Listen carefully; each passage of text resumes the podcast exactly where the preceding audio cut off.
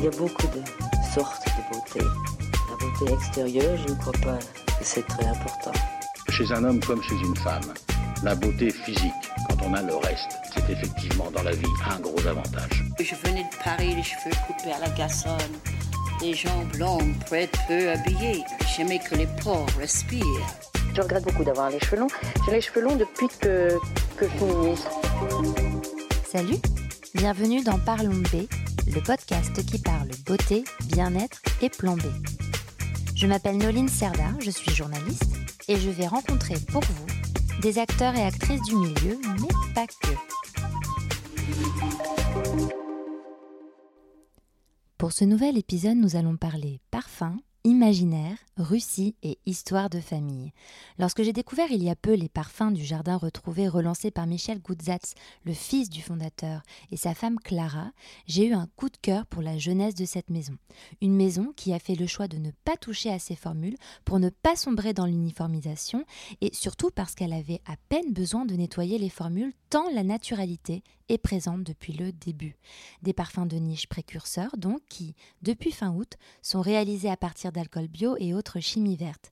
Michel n'a pas pu être parmi nous, mais Clara nous raconte l'incroyable épopée de cette famille. Bonne écoute. Bonjour Clara. Bonjour Noline. Je suis ravie d'être avec vous dans ce cadre magnifique euh, que je vais montrer sur les réseaux euh, en filmant parce qu'il faut absolument euh, voir cet endroit merveilleux.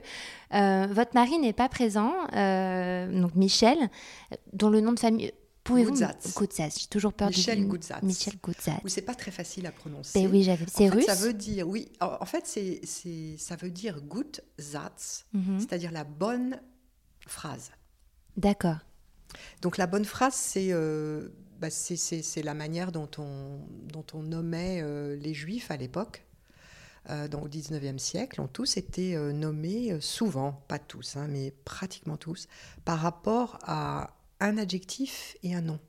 Hmm. Vous avez Goldberg, par exemple, la montagne dorée. Vous avez, c'est vraiment donc Gutzatz, c'est la bonne phrase.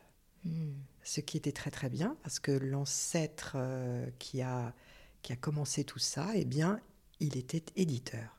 Il s'appelait Mikhail. D'accord, ok. Michel. Michel. Il était éditeur à Saint-Pétersbourg hmm. dans les années 1800. D'accord, oui. Donc c'était. 1870, enfin, à la fin, à la fin du 19e. D'accord, et c'est bien après qu'est né le jardin retrouvé où nous sommes euh, aujourd'hui. Pouvez-vous euh, expliquer l'histoire de incroyable de cette euh, C'est une histoire familiale, c'est une histoire de parfum. Pouvez-vous nous, expliquer tout ça? Alors je peux, ça va être. ça va être long. C'est une saga. c'est une Alors saga. les grandes lignes. Et dans les grandes lignes, on a donc Michel, Michael, euh, qui est euh, éditeur à Saint-Pétersbourg, qui a un fils qui s'appelle David. Et David, lui aussi, est éditeur, mais il va rencontrer la Révolution de 1917. Mhm. Avant ça, il va se marier avec Alvina et ils vont avoir un enfant qui va s'appeler Yuri. Et Yuri, c'est lui qui a inventé, créé tous les parfums du jardin retrouvé. C'est ça. Alors comment c'est arrivé? Eh bien, Alvina et David ont eu ce petit enfant en 1914, c'est-à-dire trois ans avant la Révolution. Hmm. Quand arrive la Révolution, ce sont des gens euh, qui sont euh, très aisés. Ils ont une gouvernante anglaise ou française, euh, ils sont dans un très bel appartement à Saint-Pétersbourg, et puis arrive la Révolution, donc il faut faire quelque chose pour sauver sa famille. Hmm. Et David, du coup, va s'engager dans l'armée rouge. D'accord. Ça a son importance parce que plus tard, Yuri recréera un parfum. Un parfum. Hmm. Que j'aime beaucoup d'ailleurs. voilà, à propos de ce, de ce souvenir. Et donc, euh, ce qui va se passer, c'est qu'en 1924, il y a la NEP, c'est-à-dire la possibilité pour un certain nombre de personnes de s'en aller du RSS. Hmm.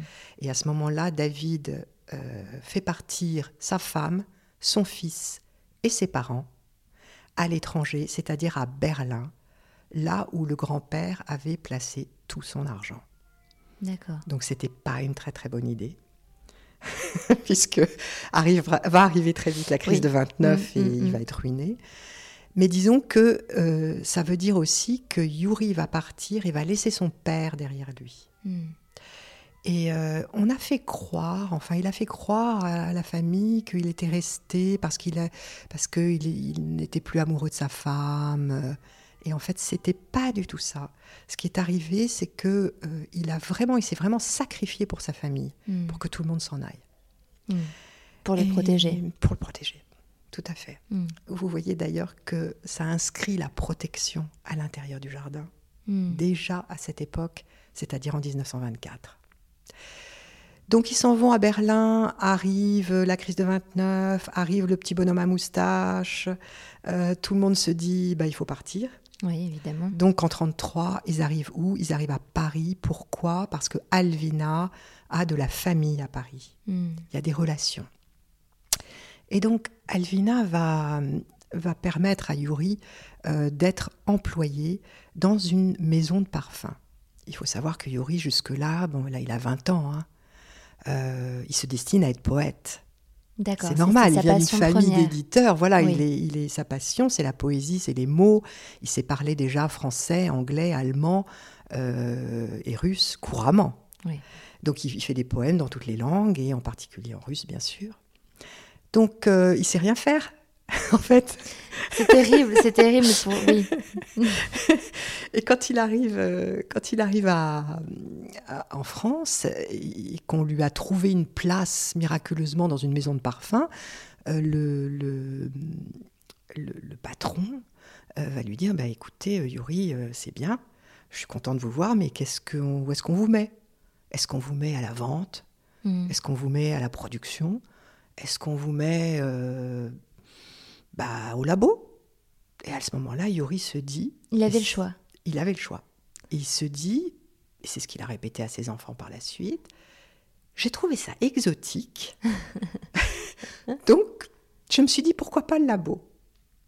Alors ça, c'est extraordinaire, parce que c'est vraiment le destin. Mais complètement. Oui, oui. C'est c'est tout à coup quelqu'un qui se retrouve dans un labo qui n'a aucune idée de ce que c'est, qui est un simple laborant- laborantin hein, au départ, Mhm, mhm. mais qui va complètement euh, se prendre de passion pour Mm. ses senteurs Mm. pour ce mélange aussi. Et il va rester 70 ans Oui, donc finalement, c'est. dans le devenu laboratoire. Alors, un- c'est pas le même laboratoire, bien sûr, c'est Oui. une, métaphore, mais 70 ans, il va passer à, à- à essayer de, de, voilà, de, de- de créer des, des- des parfums, etc. Au départ, c'est pas ce qu'il fait, hein, il est laborantin. Mm. Après ça, il y a la guerre, bien sûr, 1939. Mm. 1939, c'est le moment où euh, il y a la déclaration de guerre. Euh, il décide de s'engager dans la Légion étrangère en Algérie. Mhm. Alors, il a toujours dit que c'était pour remercier la France de l'avoir accueilli, mais on a retrouvé par la suite, dans ses carnets, l'extraordinaire histoire de, de son amour brisé Mm. et du fait qu'il ait voulu euh, en fait partir pour échapper à la tristesse. Et la tristesse qui- qu'il y avait en, en France ou... Non, la tristesse de son amour brisé, c'est-à-dire une jeune femme Ah, qui l'aimait à la folie et qui ne l'aimait pas. Ah, Donc on a plein de petits mots comme ça magnifiques. Mhm. Et puis, on se retrouve voilà, en Algérie. euh, et là, euh, bien sûr, tout le monde connaît un petit peu peut-être cet épisode de la drôle de guerre où en Mhm. fait personne n'attaque pendant un an. Et puis tout à coup, il y a une attaque, et puis l'attaque, euh, et puis ensuite il y a la reddition de la France, et ensuite euh, la France est coupée en deux. Donc il y a une partie libre au sud, une partie, euh, une partie occupée au nord. Et venant d'Algérie, bien sûr, où, euh, où arrive-t-il? À Marseille. Mm. Yuri arrive à Marseille et là, il se fait embaucher par une société de parfumerie qui s'appelle, euh, je crois, la Société française de parfumerie. Oui. Et là, euh, c'est là où il va être formé. Ils vont l'envoyer euh, chez Chiris à Grasse. Et euh, à Grasse, ils vont le former. Et là, il va devenir né. D'accord, c'est à ce moment-là. Voilà, c'est à ce Mm. moment-là. Après, euh, il rentre à Paris. Là, il y a évidemment un épisode un peu triste euh, parce que quand il rentre à Paris, il s'aperçoit que sa maman n'est plus là. En fait, ils avaient échangé jusqu'en 42. Oui, Et puis en 42, il n'y a plus de messages. mon Dieu. Mm. Et en fait, en 42, en juillet 42, il y a eu le Veldiv. Mm. Donc ça, on sait tous ce qui s'est passé avec le Veldiv et on sait que, que Alvina a, disparu dans les camps, Mm. euh, ainsi que, que la grand-mère. Le grand-père étant mort un petit peu avant. On sait aussi que David est mort en 42 aussi, presque en même temps, enfin pas tout à fait parce que c'était l'hiver. Euh, et là aussi c'est très triste. Il est mort de, de faim et de froid à Saint-Pétersbourg, puisque c'était le fameux siège de Leningrad. Donc il, il arrive à Paris mitigé. Bien sûr. Euh, il est un peu triste, mais heureusement, il rencontre une personne magnifique qui est Arlette, Arlette. qui est la maman de Michel, qui est ma belle-mère, et euh, qu'il va rencontrer et qu'il va épouser euh, très rapidement. Et assez rapidement, il y aura un enfant. Euh, vous savez, Arlette disait toujours à son fils, enfin à mon mari, euh, quand tu es né, c'était la joie. Mm. C'était la joie parce que c'est un peu comme aujourd'hui, on est en temps Oui. con- des confinements. Enfin, on on va pas, plein, voilà. on va est- pas complètement comparer parce que c'est quand même pas complètement non, non. la même chose, mais c'est c'est quand même euh, une, libé- une forme de libération. Voilà, c'est une forme de libération. Donc, c'était la libération. Tout le monde était joyeux. Est-ce que c'est à ce moment aussi où il a, enfin, en tout cas, il n'a pas arrêté la- le parfum. Il s'est, mais, est-ce que ça a été plus, il a, c'était une période plus créative pour lui? Est-ce qu'à ce moment-là, il a été, euh, Ben, en fait, il y a eu, euh, vous savez, euh, il y a eu ce- cette rencontre incroyable. Alors ça, c'est toujours, un- parce que c'est un vrai roman cette Mm. histoire. Euh, quand il était à Chiris, euh, il a rencontré euh, Louis Carle, mhm. qui était un, un parfumeur très connu à l'époque. Et un jour, place de l'Étoile, en fait dans le métro Étoile, il retombe sur Louis Carle par hasard par hasard, qui lui dit Ah, Goudzatz, vous cherchez un travail? Goudzatz dit Ah oui, je cherche un travail. Ah, mais vous savez qu'il y a Louis Amic euh, de chez Roux Bertrand Fils et Justin Dupont qui cherche quelqu'un. Pourquoi n'allez-vous pas le voir? Et là, il rencontre Louis Amic. Alors, qui est Louis Amic C'est un personnage. Euh, Roux Bertrand Fils et Justin Dupont, au départ, ce sont des gens euh, qui importent des matières premières pour créer le parfum. Mm. Et puis Louis Amic euh, se dit, tiens, j'ai des matières premières, je vais me constituer un pool de nez, et puis je vais aller voir euh, bah, les, les designers, qu'on n'appelle pas encore designers, mais qu'on Mm. appelle maisons de mode à l'époque. je vais aller voir les maisons de mode, et là, je vais leur demander euh, bah, s'ils n'ont pas besoin de parfum. Mm. Donc euh, c'est là où il va voir bah, le groupe déjà, enfin qui n'existait pas encore complètement, mais Estée Lauder. euh, c'est là où il va voir euh, Givenchy. C'est là où il va voir euh, Cartier. C'est là où il va voir Dior. Mm. Et c'est là où en fait il commence un modèle qui existe encore aujourd'hui, qui est celui des grandes maisons de composition. Mm. Et très vite, Yuri va devenir son bras droit et son chef parfumeur. Et pendant 30 ans, il va rester chez Rour, euh, chez Rour, qui va après, une fois qu'il sera parti, que, que Yuri sera parti, euh, parce que ça n'a rien à voir, mais il va devenir Givaudan. Oui.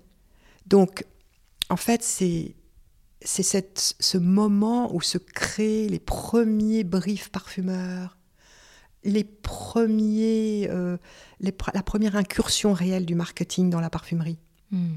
qui jusque-là était plutôt comme un art, un peu du one-to-one, un peu, euh, un peu plus intimiste. On créait un parfum pour quelqu'un ou pour quelque... Mais il n'y avait pas euh, cette notion de brief marketing. Oui, et de représenter une marque ou de, ou de valoriser une, les, les- les- les- oui, une maison euh, de couture, ou en tout cas l'alliance n'était pas encore. L'alliance n'existait pas Mm, encore. Et mm. c'est vraiment à la- au sortir de la guerre, en 45, au moment où il rentre chez Rour, que euh, cette alliance commence à exister. mm. Et donc, les, les- les briefs marketing, c'est quoi finalement? C'est quelqu'un qui, euh, qui dit, euh, qui dit bah, j'aimerais un parfum qui soit un petit peu comme un matin de printemps euh, avec des oiseaux qui chantent. Je sais pas, je dis n'importe quoi, mais, mais c'est vrai que c'est un peu ça. Mm. Et puis après, qu'est-ce qui va se passer? Ben, le- le- Les parfumeurs ou le parfumeur va créer des parfums, va faire un essai 1, 2, 3, 4, 5. C'est d'ailleurs comme ça que Chanel s'appelle Chanel numéro 5. Oui. C'était l'essai numéro 5. Euh, eh bien, euh, et puis il va le présenter. Et puis là, euh, bah, l'interlocuteur qui avait commencé à dire il me faut un magnifique parfum, ceci, cela, va dire ah oui, mais ça, l'ingrédient, il coûte combien? Eh oui. Et puis, etc., etc. Je vous fais pas un dessin, vous comprenez parfaitement ce qui va se passer Mm. et pourquoi un brief marketing peut être considéré comme, un, comme une façon de brider la création de manière quand même assez euh, phénoménale. Oui. Euh, à la fois d'ailleurs au, au point de vue de la création, mais aussi au point de vue des ingrédients. Tiens. Mm. Et alors, il est parti en Inde, il me semble, un peu plus tard, en 57, c'est ça? Bravo. pour euh, Oui. ben, j'ai fait quelques quand même j'ai fait quelques recherches euh, je suis pas venue euh, comme ça mais mais j'ai vu qu'il était parti en effet en Inde pour euh, s'occuper d'une usine qui justement créait les ingrédients et ces fameux ingrédients hyper importants pour la confection d'un parfum C'est complètement ça. Et en fait, c'est Louis Amic qui Mm. va lui demander, donc il, est toujours chez Raoul Bertrand, fils et Justin Dupont, hein, et euh, il va lui demander de créer cette, euh, cette euh, entité de, de, de zéro. Ils vont faire un- une joint venture avec le groupe Tata, qui est très connu encore, oui qui est un groupe industriel important en, en Inde. Ils vont créer cette, cette, cette entité qui va s'occuper en fait de prendre les ingrédients ici et là en Inde et de les transformer afin de créer des, des- des- des- des matières premières, enfin ce qu'on appelle les matières premières, c'est-à-dire des ingrédients transformés Mm. pour euh, l'industrie et en particulier évidemment pour Rohr. Donc là, il va aller de, de scratch. C'est là où il va rencontrer tous les petits producteurs qu'il connaissait pas. Bon, ça va être une magnifique révélation pour lui, hein, parce que il va y avoir des, il va découvrir des ingrédients somptueux, euh, aller chez les gens, euh, euh, être sur place et comprendre vraiment l'industrie, mais de fond en comble. Mm. Et ça a son importance parce que le jardin retrouvé, quand il va le créer en 1975, donc un peu plus tard voilà, ouais on aura euh, bah, ces, ces familles de, de- de- de petits producteurs. Mais oui, j'allais en venir, mais on en reparlera. Mais c'est vrai que vous continuez de travailler avec ces, ces familles. Alors peut-être pas, pas- si, avec les, les- les mêmes, vous Oui. travaillez avec les mêmes, qui sont des familles qui, qui travaillent aussi bien la tubéreuse, le santal, le jasmin, si j'ai bien. oui, euh, et d'autres vétivers aussi. Voilà. Euh, donc, donc ça va être vraiment euh, ces, euh, ça va être vraiment ces, ces ingrédients euh, qui vont venir de, de ces endroits spécifiques en fait Mm. et qu'on a gardés euh, depuis, euh, bah, je sais pas combien ça fait. Depuis, bah, depuis de nombreuses années, parce Oui, que oui, ça depuis fait plus de 50 75, ans, oui. donc ça commence, à, ça commence un peu à dater. Et alors en oui. 75, voilà, il se décide de, de lancer euh, le jardin retrouvé. Euh, pourquoi ce nom? Ah, alors là, si vous me lancez là-dessus. Bon, mais on veut, on veut savoir quand même. Alors voilà, le, le jardin retrouvé, il faut, il faut imaginer un jardin. Alors je ne sais pas pour vous ce que c'est un jardin, ou pour vos auditeurs ce que c'est un jardin. Euh, mais je pense, euh, quand, quand j'ai- quand, j'ai- quand on a commencé en fait à, à vouloir reprendre la marque avec Michel, euh, moi je me suis plongée dans les archives, je me suis plongée dans la vie de Yuri, que moi je n'ai jamais rencontré. Oui. J'ai rencontré Arlette, mais pas Yuri. Euh, et en fait, c'était, je me suis, en se plongeant dans sa vie, il y a une évidence qui apparaît. C'est que voilà quelqu'un qui est né ici, qui est né là, qui a vécu ici, vécu là, euh, qui a vécu la guerre, qui a vécu la difficulté d'être juif à l'époque, qui a Mm. vécu tout ça, Il a eu mille vies. mille vies, mille vies et mille difficultés. Et oui. Et tout à coup, il a le droit de s'exprimer. Mm. Lui qui voulait s'exprimer depuis le début. Hein, oui, en étant poète. poète. Mm. Voilà. Euh, il, a le, il a la possibilité de créer un endroit dans lequel il va s'exprimer et dans lequel il va aussi se souvenir de tout son passé. Il faut se dire que quand il crée le Jardin retrouvé en 1975, il a 61 ans. Oui. Donc il est juste à cette époque où on commence à, oui, se souvenir. Ah oui, à, à regarder un petit peu euh, le parcours euh, Oui. Euh, fait, réalisé, et puis ça. tous les, oui, tous les souvenirs, un peu de nostalgie aussi. Complètement. Mm.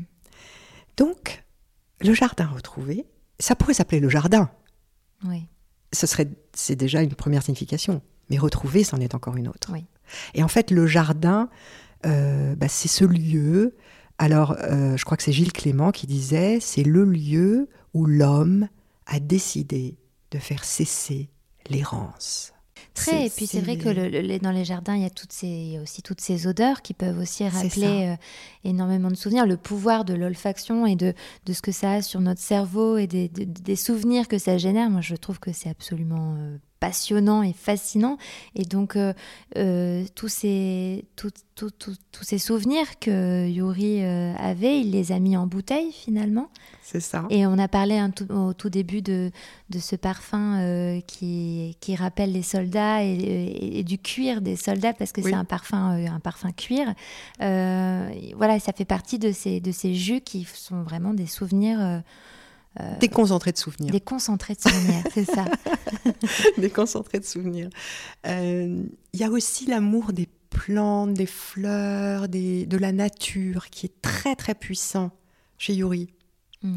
Et euh, le fait que ça correspond en même temps au moment où il achète une petite maison en Provence, euh, à Venasque, avec un très joli petit jardin qu'Arlette va tout de suite s'approprier, et où elle va planter du lilas, des roses, euh, des iris, euh, où elle va vraiment euh, créer un tout petit monde. Alors c'est petit, hein, mais c'est très beau.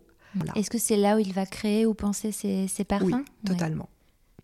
Totalement. Et donc, il y a combien Il a, il a hum, inventé, pensé combien de, de parfums? Euh, pour le jardin, il y avait à peu près 35, euh, 35 euh, fragrances. Mhm, mhm. Euh, ce qu'il y a de très intéressant, c'est que dès le début, et ça, c'était complètement pas du tout dans, la, dans, dans ce qui se passait euh, à l'époque, euh, dès le début, euh, on est sur, sur quelque chose où Arlette a vraiment son mot à dire. Parce que Arlette a un esprit très pratique. Mhm. Elle est en fait, euh, elle importe des, tissus d'Inde, mais elle travaille pour tous les gens créatifs de l'époque. Mhm.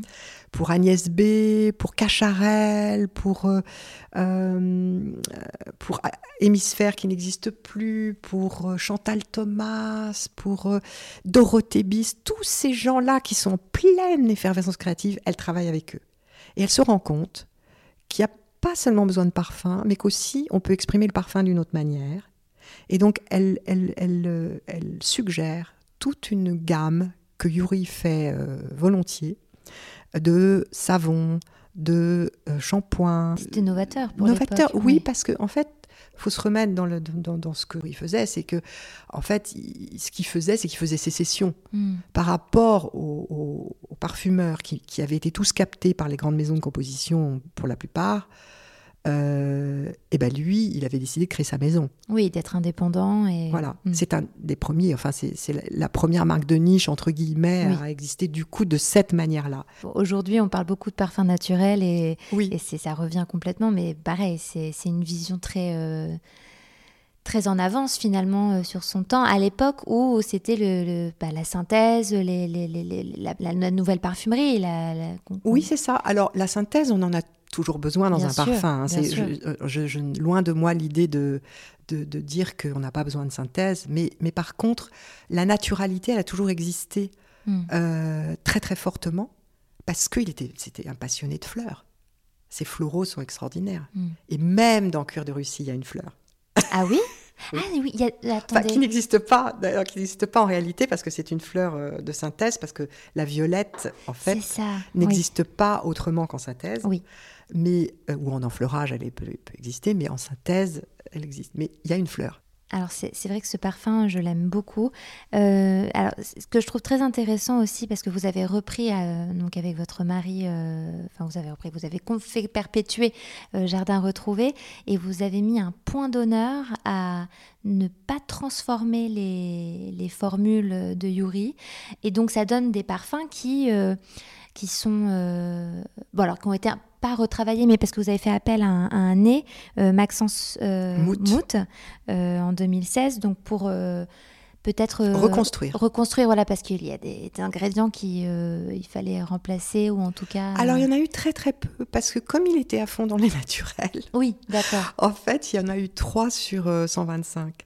Ah oui, c'est rien du tout. Oui, c'est rien du tout. Alors quand on dit pourquoi il a fallu les remplacer, c'était pour des questions euh, légales. Euh oui, voilà, c'est en fait parce que euh, entre temps, l'Europe s'est dotée de, de, certains, certaines régulations mm. et également il y a eu ce qu'on appelle l'IFRA. qui a bah, mis aussi des normes assez fortes. donc, on a, pour être bah, en, règle, en fait, on, a, on a changé certains de, de, ces composants. 3 euh, sur 125, c'est vraiment pas beaucoup, impressionnant. Ce qu'il y a, c'est que on voulait, enfin, on veut toujours, et, c'est vraiment la volonté euh, très très forte, c'est garder exactement la même olfaction. Ce qui est très osé parce que ce sont des les, les, alors les parfums, euh, bien entendu, ils, vivent les parfums cultes, on les retrouve euh, volontiers d'années ou de décennies en décennies, mais ça reste des parfums qui ont quand même une, euh, une création de l'époque et qui peut-être ne correspondent pas toujours au, au goût d'aujourd'hui. Et je trouve que c'est très osé de votre part euh, de, et pas de, de, de, garder ces jus et de tels quels et, et, de les, au contraire de les mettre en avant.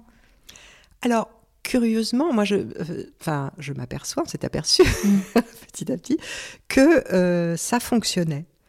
Parce qu'il y a, il y a beaucoup de gens qui sont un peu lassés de trop de sucre, eh trop de vanille, euh, trop, de, trop de synthétique, trop, de choses comme ça, qui reviennent vers des choses plus naturelles. Mm. Et, et c'est vrai qu'on n'a pas introduit jusque-là de nouvelles molécules, mm. puisque euh, oui. on, est fidèle à notre, fidèle, bien sûr, à, ces, euh, recettes. mais je ne crois pas que ça ait euh, une, comment dire, ça offre en fait une alternative à la parfumerie d'aujourd'hui. On, est fidèle à la parfumerie d'autrefois, cette parfumerie classique, puisque Yuri a, pris la parfumerie dans les années 30-40, mm. et que c'était ça, ses amours, ses premières amours, c'était la parfumerie classique. Donc on reste sur une parfumerie classique, euh, ça ne nous empêchera pas de rajouter euh, bah, peut-être des créations de Maxence, euh, qui lui est un parfumeur actuel. Et qu'est-ce qui lui, qu'est-ce qui l'attirait chez, chez Yuri? Et pourquoi il voulait absolument rencontrer cet homme? Bon, il n'est pas là pour le dire, mais j'imagine qu'il vous en a parlé. en fait, je pense que c'est son amour des fleurs. Hmm. Parce qu'au départ, Maxence avait cru quand il était tout, tout petit, parce qu'il était déjà passionné de parfums et qu'il adorait les parfums de sa maman. Euh, et qui, qui elle-même aimait, les parfums. euh, le parfum, c'est une histoire de transmission. C'est ça, oui, tout à fait. Il, il, euh, il avait, euh, il avait cru en, dans, dans, sa, dans, son, dans son, son, son cerveau d'enfant que les parfums, on les créait, c'était les fleurs qui les créaient. Et ce que j'aime beaucoup, c'est que vous gardez, euh, pour la, création de, des fragrances, vous gardez le protocole de vieillissement. ah oui, euh, Alors ça, je trouve ça incroyable parce que donc trois semaines de maturation, puis trois semaines de macération. C'est ça. Euh, c'est, un... On ne fait plus ça aujourd'hui? Je ne crois pas du tout même. Mm. trois semaines de, de maturation ça permet aux ingrédients de se mélanger euh, vraiment de manière très intime et, dans, le, dans le longtemps. Mm. Et euh, la macération, c'est pareil. Donc, en fait, euh, c'est vraiment un respect de ce protocole. Oui. On suit ces recettes, en fait. C'est ça, vous êtes vraiment de A à Z, vous suivez ces recommandations et vous respectez les formules à la lettre. Oui, c'est ça. Jusqu'à l'aspect plus cuisine qui est de respecter la. Ouais, là, on respecte la recette. Oui, totalement. Hmm. Euh, et, je pense que c'est ce qui fait aussi notre force. Et, euh, c'est ce qui fait le fait que le jardin puisse être, puisse être appelé jardin retrouvé aussi. Ah, parce que là, encore une, voilà encore quelque chose que peut-être Yuri n'avait pas prévu. C'est que nous reprendrions un jour cette, ça. le flambeau, en fait, et que, et que on, on ferait retrouver les senteurs d'autrefois euh, à, toute une partie de, de, la population, enfin des, disons des gens qui, Mm. qui sont des passionnés ou qui sont à la recherche de nouveaux parfums et qui sont Parce qu'il n'avait pas euh, demandé à son fils de prendre la suite ou enfin c'était Pas euh, du pas une requête. euh, Michel était considéré comme l'intellectuel de la famille parce qu'il était bon, voilà, docteur en économie, euh, professeur, euh, etc. Et, euh, et passionné de marketing, mais, mais il n'était pas dans la, dans la création même. mm. Euh, ça n'est que, euh, en fait, quand on, quand on a vu que, euh, bah, en fait, c'est quand, quand la famille s'est éteinte Mais oui. que c'est arrivé. Parce que euh, Arlette est décédée en 2012. Euh, le petit frère et les deux petits frères de Michel sont décédés dans la foulée. Mm. Il n'y avait plus personne, en fait. Donc c'était vraiment une grosse, grosse, grosse, grosse décision. hein. Mm. Parce que moi, je suis, euh, je suis écrivain et artiste, Michel, euh, professeur. Qu'est-ce qu'il fallait faire? Mais oui. Est-ce qu'il fallait euh, bah, arrêter tout? Considérer qu'on donnait tout à l'osmothèque?